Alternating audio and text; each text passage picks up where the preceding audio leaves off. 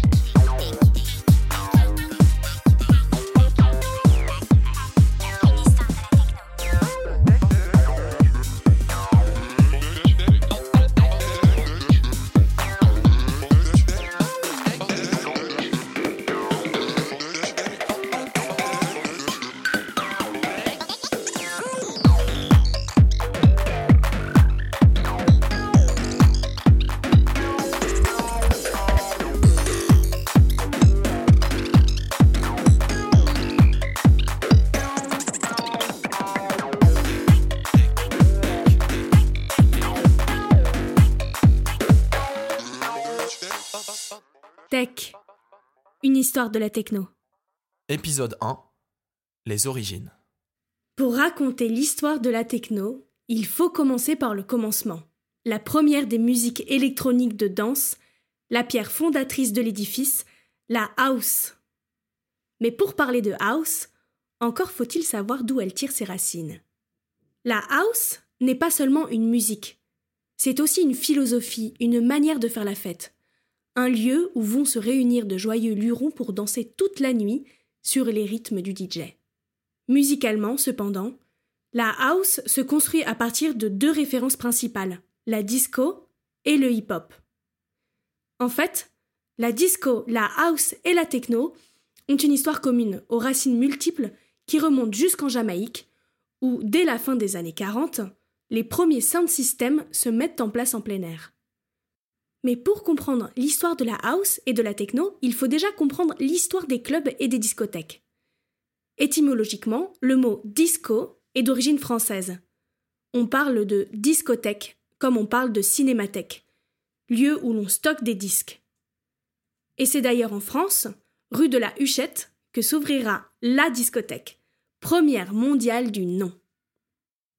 C'est à New York, en 1971, que débute notre histoire avec l'ouverture d'un des premiers clubs, le Loft. En vérité, ce n'était pas vraiment un club, mais un appartement dans lequel vivait le DJ et organisateur David Mancuso.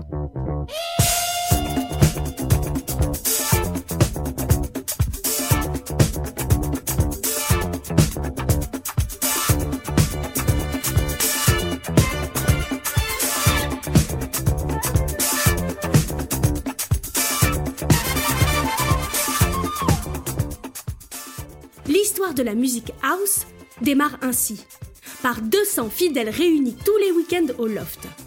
C'était la première fois qu'un endroit nocturne possédait un son aussi terrassant et envoûtant, axé sur des basses si sourdes qu'elles finissaient par rendre fous tous les fêtards du loft. Comme il s'agissait d'une fête privée, Mancuso ne pouvait pas vendre de l'alcool. Qu'à cela ne tienne, on compense avec les drogues acides poppers qui finissent même par être en vente tranquillement au vestiaire. Ne pas être légalement un club permet à Mancuso de fermer quand bon lui semble. Les fêtes durent des vingtaines d'heures.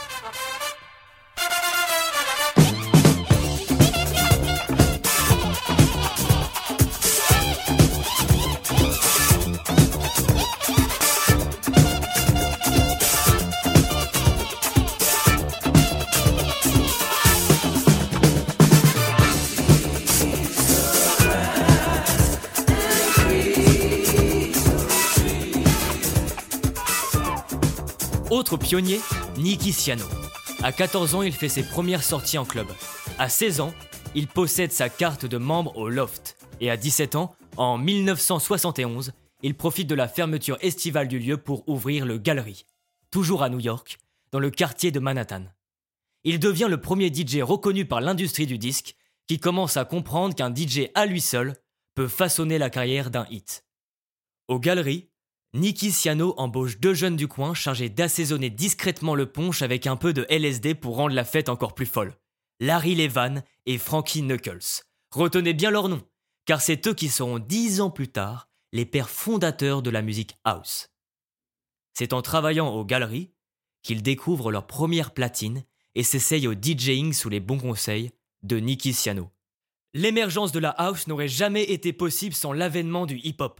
C'est grâce à des pionniers comme Africa Bambata ou Grandmaster Flash que vont se développer beaucoup d'éléments essentiels à la naissance de la musique house.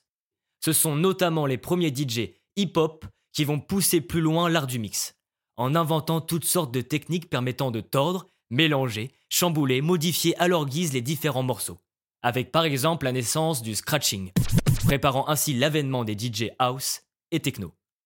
Ce sont les producteurs de disco des années 70, notamment Ceron et Giorgio Moroder, qui vont radicaliser la démarche créatrice et s'enfoncer plus loin encore dans les profondeurs de la musique électronique. Ils créent des morceaux extrêmement répétitifs et synthétiques, basés sur des breaks rythmiques, des boucles électroniques et des courts passages chantés ou scandés qui exhortent à la danse ou au plaisir hédoniste. Toutes les bases de ce que va être la musique house sont posées. C'est le moment de faire entrer en scène le premier des grands pionniers, Larry Levan.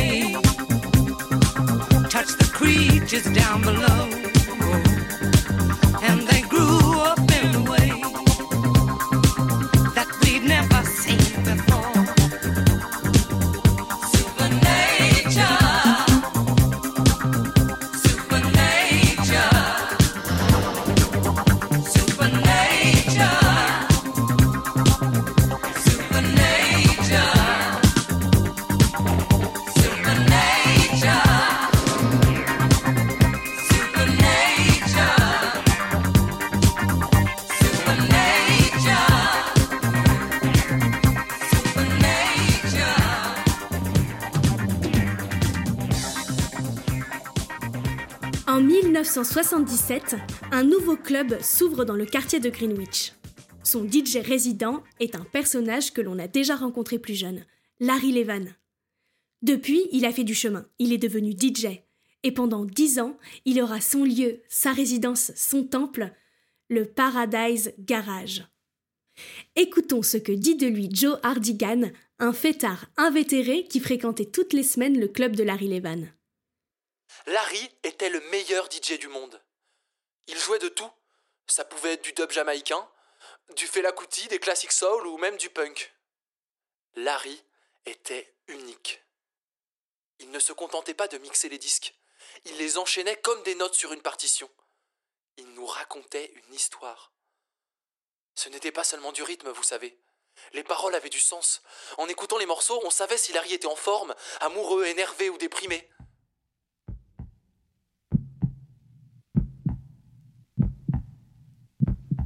Un soir de 1981, Larry joue le morceau Heartbeat de Tana Gardner. Pendant le break, il y a une rythmique qui imite un battement de cœur. Larry mixe cette rythmique avec un vrai qu'il avait lui-même enregistré. L'effet est démentiel et provoque une totale communion dans la foule. Les folies de Larry Levan préfigurent la pratique du DJing moderne, mais aussi du live où se mêlent création musicale en direct, sample, bruitage et voix.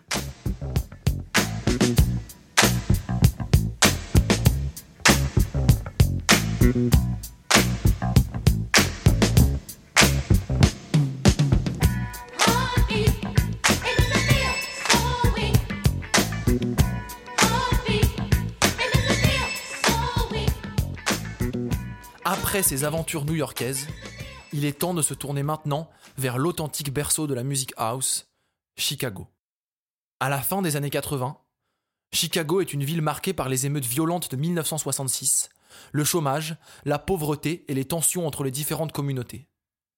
C'est dans ce contexte tumultueux que la musique house voit véritablement le jour. L'histoire de sa naissance est liée à une idée de génie, une innovation technique très simple qui va pourtant changer le monde musical pour les décennies à venir. Le DJ Frankie Knuckles a l'idée d'ajouter une boîte à rythme à son équipement, en plus de la platine vinyle. Il joue, en live, des percussions synthétiques calées sur le rythme des vinyles. C'est la naissance du boom boom fédérateur, véritable emblème de la techno jusqu'à aujourd'hui.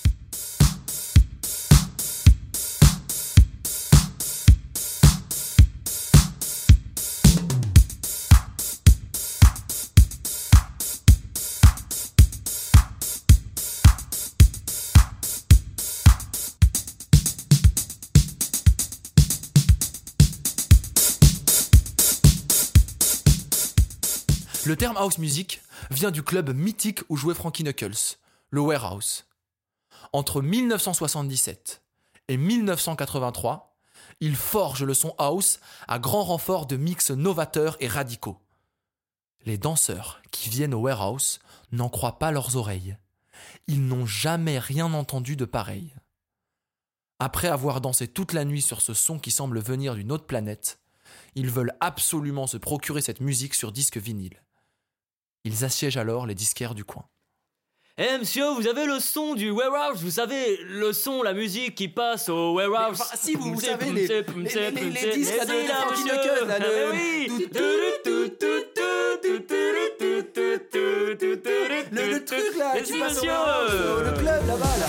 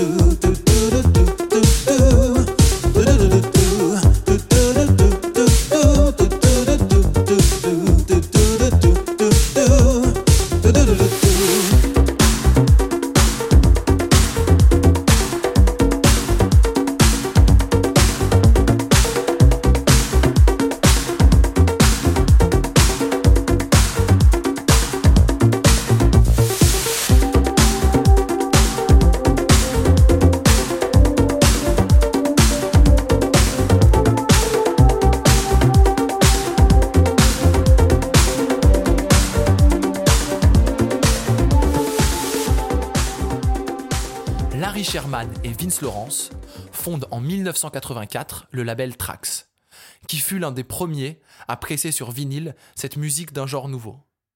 Elle fut appelée House Music, la musique du warehouse.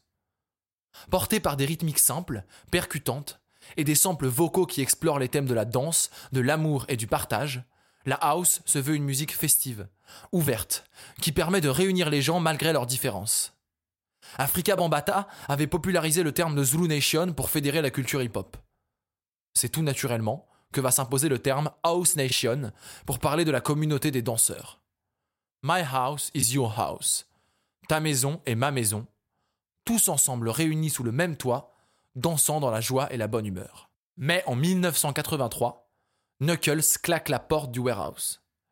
Trop de drogue, trop d'excès, une ambiance malsaine, agressive ils ne retrouvent plus l'esprit convivial des débuts. Paniqués, les patrons du warehouse partent à la recherche d'un DJ de la trempe de Frankie, qui serait lui aussi capable de passionner les danseurs et de créer l'ébullition. Ils ramènent de Californie le DJ Ron Hardy et ouvrent un nouveau club, le Music Box. Là-bas, c'est l'orgie. Le volume sonore est poussé à son paroxysme. La consommation de drogue est permanente et la liberté sexuelle y est encore décuplée. C'est dans ce contexte déjanté que va naître indirectement le mouvement rave. Mais nous y reviendrons plus tard. Pour l'heure, envolons-nous vers la ville de Détroit, toujours aux États-Unis, puisque c'est ici que va naître la petite sœur sombre et futuriste de la house, la musique techno.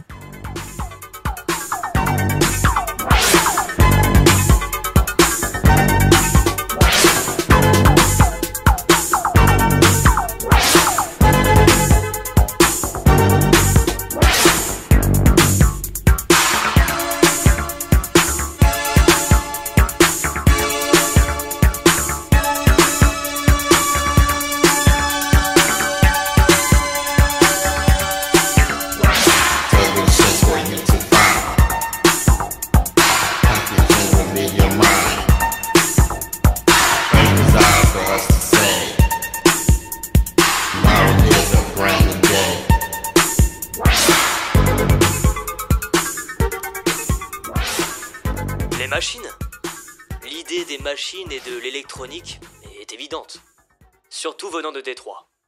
Ici, l'industrie est le centre d'intérêt principal des gens. Tout le monde a quelqu'un dans sa famille qui travaille dans l'industrie. Et ça se ressent directement. Cette influence n'est pas seulement positive, c'est aussi une influence très froide, sans émotion. La machine n'éprouve ni amour, ni sentiment, et parfois ceux qui travaillent pour ces machines finissent par ne plus éprouver de sentiments parce qu'ils passent des heures en étant complètement absorbés par quelque chose qui ne leur donne rien en retour. Cet environnement nous a créés, et nous on a créé cette musique, la musique des machines, la techno électronique de Détroit. Ces mots sont ceux de Derrick May, un des fondateurs de la techno, aux côtés de Kevin Saunderson et Juan Atkins. Personne ne l'a défini mieux que lui. Notre musique, c'est la rencontre dans un même ascenseur de George Clinton et de Kraftwerk. Elle est à l'image de Détroit, une totale erreur. La techno voit le jour à Détroit, dans le milieu des années 80. À l'origine de l'émergence de ce genre, une émission de radio animée par le DJ Electrifying Mojo, Midnight Funk Association. Il marie avec brio les grands noms de la black music avec les sons électroniques européens de Kraftwerk ou de New Order. Trois lycéens de Belleville, une petite ville à une trentaine de kilomètres de Détroit, sont des auditeurs assidus de cette émission. Il s'agit de Juan Atkins, Derrick May et Kevin Saunderson, qu'on surnommera les Belleville Free. Ils seront les pères fondateurs de la musique techno.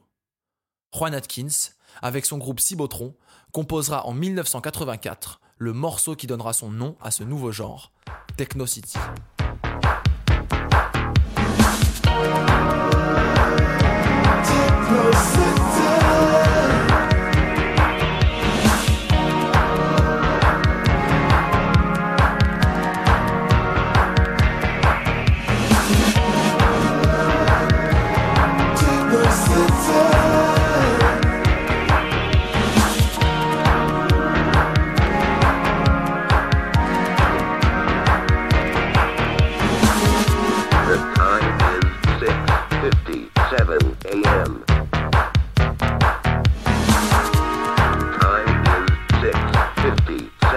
a.m. 50, 50, 50, 50, 50, 50. 50, 50,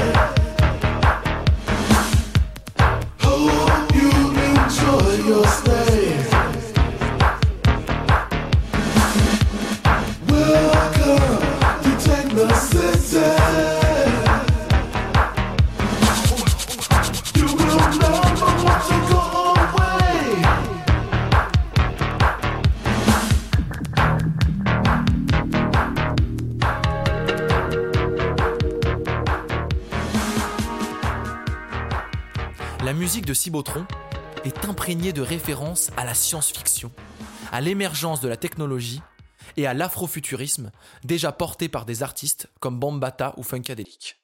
Nous avions toujours été passionnés par les choses futuristes. Nous avions tout un tas de concepts en tête pour Cibotron, comme un dictionnaire du parler techno, ou une sorte d'idée globale que nous avions nommée la grille. Ça ressemblait à un jeu vidéo auquel on accédait par différents niveaux. Ils furent notamment inspirés par le livre d'Alvin Toffler, La troisième vague, qui annonçait l'avènement des techno-rebelles, auxquels s'identifièrent immédiatement le duo.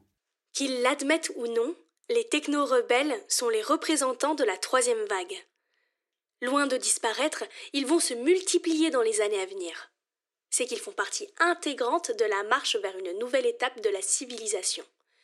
Exactement comme nos ahurissants ordinateurs, nos découvertes biologiques ou nos explorations des profondeurs océaniques. La techno est une musique synthétique, électronique, industrielle. L'idée d'harmonie entre l'homme et la machine est centrale dans son esthétique. Cette utopie cyborg et futuriste prend racine dans le contexte de la ville de Détroit, ancienne cité industrielle florissante, qui deviendra peu à peu une ville fantôme après la crise économique des années 70. Derrick May dira de sa musique qu'elle lui permettait de réanimer le souvenir d'un âge d'or, où ses parents travaillaient dans les usines, en harmonie avec les machines. La techno s'inspire en partie de la house. On sait que Derrick May et Juan Atkins sont allés écouter des DJ sets de Ron Hardy ou de Frankie Knuckles à Chicago. Elle partage des influences communes comme la disco ou le hip-hop, mais elle n'est pas sa descendante directe, ni une version plus évoluée de la house. Elle est une musique à part entière, qui s'est développée presque en parallèle. Même si aujourd'hui on utilise parfois le mot techno pour désigner toutes les musiques électroniques de danse, incluant par la même occasion la house à l'intérieur de la techno, la techno de Détroit est un genre musical bien à part. Ce qu'il faut comprendre, c'est que la techno et la house sont à cette époque des musiques marginales, faites par des marginaux, écoutées et produites par des fêtards issus des communautés noires et gays, et dans seulement deux villes des États-Unis, Chicago et Détroit, pauvres et désindustrialisés. On est très loin du phénomène de masse, d'Ibiza et des tubes de Daft Punk ou David Guetta. Très loin aussi de ce que sera, quelques dizaines d'années plus tard, le mouvement des raves ou des free parties. Mais retournons maintenant à Chicago, du côté du Music Box de Ron Hardy. C'est ici que va s'inventer le futur du mouvement techno. Une nuit, Ron Hardy joua un morceau étrange, même par rapport à ses propres goûts. Puis il le joua encore, et encore, et encore. Tout le monde voulait savoir ce que c'était, ce curieux bruit bourdonnant, frémissant, tordu, enlacé comme un dysfonctionnement électronique.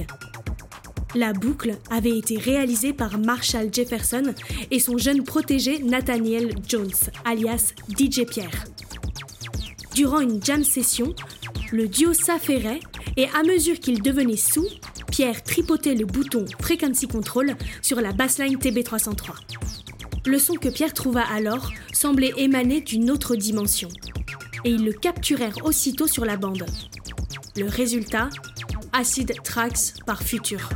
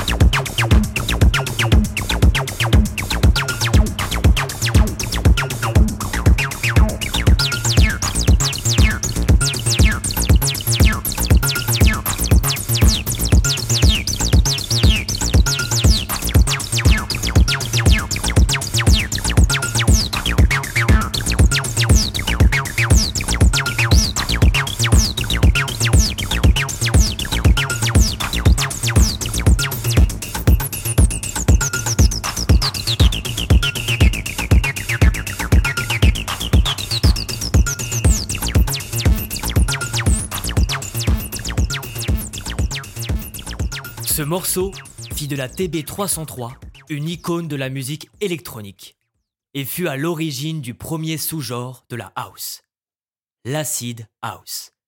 L'origine du terme lui-même est sujet à des rumeurs contradictoires. Certains disent qu'il y avait du LSD dans l'eau du Music Box pour faire délirer encore plus les danseurs. Larry Sherman, directeur du label Trax Records, déclara que cela sonnait comme l'acid rock qu'il écoutait lorsqu'il était au Vietnam.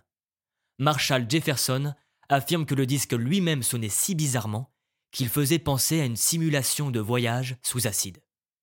Quoi qu'il en soit, l'expression marqua les esprits et demeura. Quelques années plus tard, les premiers morceaux d'acid house arrivèrent aux oreilles de certains DJs anglais et furent à l'origine du plus grand mouvement populaire de la fin des années 80. Le mouvement rave. Mais ça, c'est une autre histoire.